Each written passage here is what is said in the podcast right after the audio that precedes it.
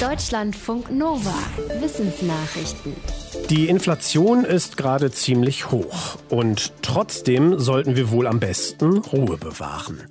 Denn, so sagt das Deutsche Institut für Wirtschaftsforschung, die Angst vor weiteren Preissteigerungen kann genau das auslösen, die Inflation also weiter antreiben. Die Fachleute erklären das so. Wenn die Menschen davon ausgehen, dass Preise weiter steigen, dann ziehen sie Käufe vor und fordern auch höhere Löhne. Als Reaktion heben die Hersteller ihre Preise an und die Angst vor der Inflation wird quasi zur selbsterfüllenden Prophezeiung. Eine Lohnpreisspirale kommt in Gang. Die Inflationsrate liegt mit aktuell 4,1 Prozent so hoch wie seit fast 30 Jahren nicht mehr.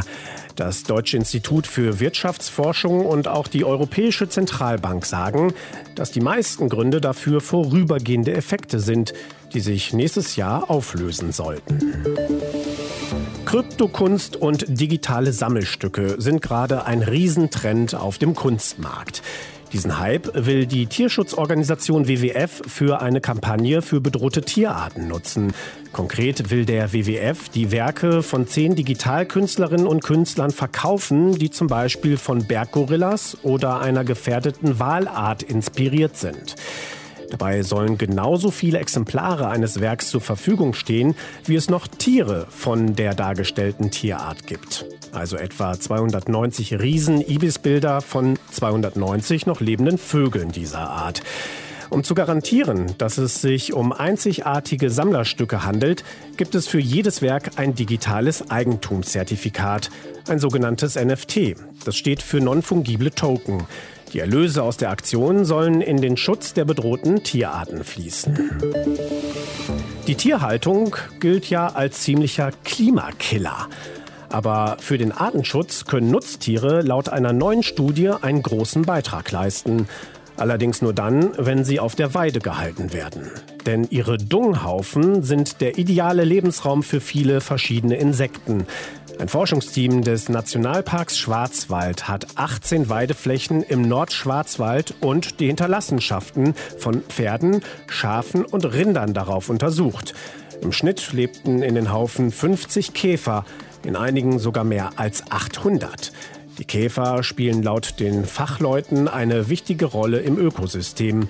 Sie halten den Boden locker und verteilen Pflanzensamen aus dem Dung. Ihre Larven stellen Pflanzendünger her. Die Forschenden meinen, dass die Bedeutung der Freilandhaltung für den Umweltschutz bisher stark unterschätzt wurde. Immer wieder kommt es vor, dass Personen mit Covid-19-Infizierten über längere Zeit in einem Haushalt leben, sich aber nicht anstecken. Das liegt in manchen Fällen daran, dass diese Menschen durch ihr Erbgut automatisch resistent gegen das Coronavirus sind. Ihre Gene schützen sie vor einer Infektion. Bislang ist das weltweit bei etwa 400 Menschen festgestellt worden. Diese Zusammenhänge will ein internationales Forschungsteam jetzt besser untersuchen. Es ruft in einem Artikel dazu auf, dass Fachleute weltweit Menschen mit einer genetisch bedingten Corona-Resistenz für die Forschung rekrutieren. Das können zum Beispiel Personen sein, die sich trotz längerem ungeschützten Kontakt mit Infizierten nicht angesteckt haben. Sobald man durch Tests sichergestellt hat, dass sie nicht schon vorher infiziert waren und deshalb immun sind, soll ihr Erbgut entschlüsselt werden. Die Ergebnisse könnten dazu beitragen, bessere Medikamente gegen Corona zu entwickeln. Seit Ende der 80er Jahre liegt das ausrangierte Tankerschiff Safa als schwimmender Ölspeicher vor der Küste des Jemen. Jetzt warnen Forschende aus den USA, der Tanker ist quasi eine Zeitbombe, denn das marode Schiff rostet und könnte jederzeit ein Leck bekommen. Die Fachleute zeigen in einer Modellberechnung, es könnte zu einer katastrophalen Ölpest kommen. Der Ölteppich würde auch die Küsten von Eritrea und Saudi-Arabien erreichen. In der gesamten Region müssten die Häfen geschlossen werden und auch die Entsalzungsanlagen zur Trinkwasserversorgung. Weil der Jemen über 90 Prozent seines Treibstoffs und seiner Lebensmittel über den Seeweg importiert, würde eine Ölpest auch zu einer humanitären Katastrophe führen. Mehrere Millionen Menschen würden Nahrungsmittel und sauberes Wasser fehlen. Krankenhäuser müssten schließen. Das Problem, die Safa wurde 2015 im Bürgerkrieg von den Houthi-Rebellen gekapert und die weigern sich bislang, den Tanker in Schuss zu halten. Verhandlungen mit der UNO sind ins Stocken geraten. Von einem Rekordtransfer ist die Rede und dabei geht es nicht um den Wechsel eines Fußballstars, sondern um einen Superbullen. Der Zuchtbulle Senator ist für 159.000 Euro in Oberbayern versteigert worden.